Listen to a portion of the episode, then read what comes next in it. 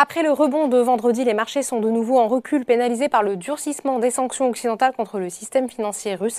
Le CAC 40 termine la séance sur une baisse de 1,39% vers les 6658 points. À noter néanmoins que l'indice a bien réduit ses pertes au fil de la séance à la faveur de l'annonce d'un entretien entre Emmanuel Macron et Vladimir Poutine, signe que le dialogue diplomatique n'est pas rompu. Du côté des valeurs, c'est une nouvelle fois le secteur bancaire qui est le plus chahuté après la décision de l'exclusion de la majeure partie des banques russes du système international SWIFT, ce qui affecte les établissements présent en Russie, à l'instar de Société Générale qui recule de 10%.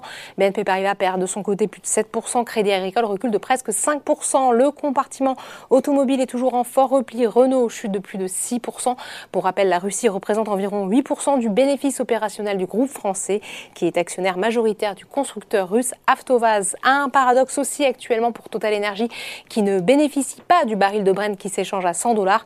Le groupe est en effet pénalisé par sa présence en Russie via sa participation à de 20% dans Novatech. Le titre de Total Energy recule de plus de 5%. Dans ce contexte de conflit, les valeurs du secteur de la défense sont recherchées, d'autant que l'Allemagne a annoncé ce week-end que le pays va consacrer au moins 2% de son PIB à la défense.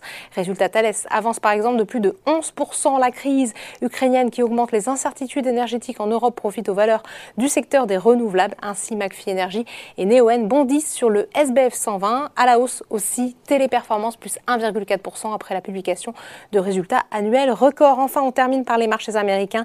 Les investisseurs restent suspendus à l'évolution de la guerre en Ukraine. Résultat, le Dow Jones et le S&P 500 reculent tandis que le Nasdaq évolue tout juste en territoire positif. Voilà, c'est tout pour ce soir. N'oubliez pas, toute l'actualité économique et financière est sur Boursorama.